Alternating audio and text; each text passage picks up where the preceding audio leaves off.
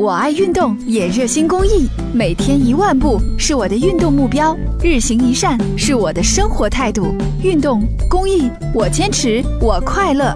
公益题材，乐善人生。家长那的一会儿抽检一下机动车尾气排放。在电厂路与北环路南五百米处，交警随机拦下过往机动车辆，市环保局工作人员用专业的检测仪器对机动车尾气排放状况进行实时检测。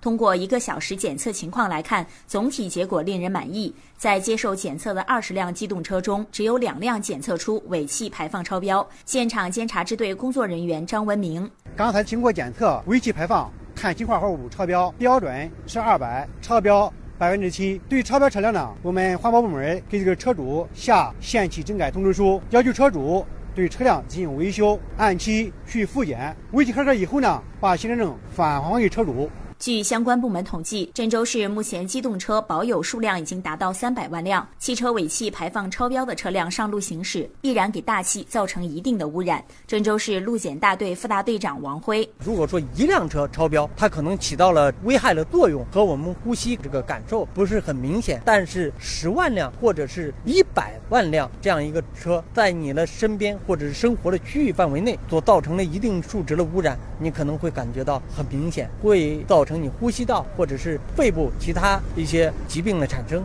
环保部门表示，下一步他们将在郑州各大出入市口进一步加强机动车排气污染防治，保证我市的环境空气质量。王辉结合住我们郑州市的这个道路通行的状况，分时段增加地点和排查的力度，给我们的城市尽自己的职责，多添一分蓝。